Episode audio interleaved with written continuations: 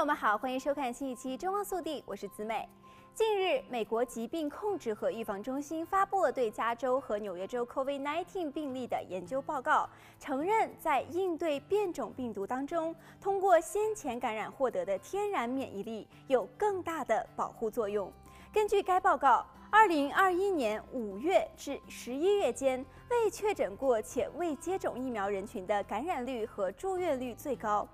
在去年六月份，Delta 变种成为主导之前，感染康复者的再发病率高于只接种疫苗而未曾感染者；到十月初，感染康复者的再发病率则低于只接种疫苗者。报告认为，接种疫苗可以防止出现严重的后果；未打疫苗但是感染过病毒，也可以防止再次感染时出现严重的后果。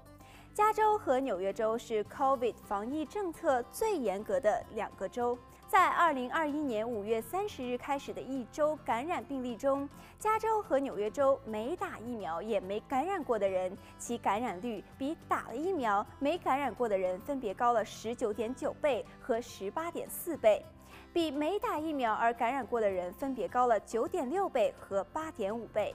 六月以后，Delta 变种病毒感染占了主导地位。在十月三日开始的那一周确诊病例当中，加州和纽约州没打疫苗也没感染过的人，其感染率比打过疫苗的人分别高了六点二倍和四点五倍，比没打疫苗但是感染过的人分别高了二十九倍和十四点七倍，比打过疫苗也感染过的人分别高了三十二点五倍和十九点八倍。据这份报告援引的数据，百分之七十一点二的加州人和百分之七十二点二的纽约州人接种了疫苗，百分之十八的加州人和百分之十八点四的纽约州人没感染过，也没有打疫苗。报告分析指出，在 Delta 变种成为主导后，感染产生的保护力较高，人体的天然免疫力显得更加强大。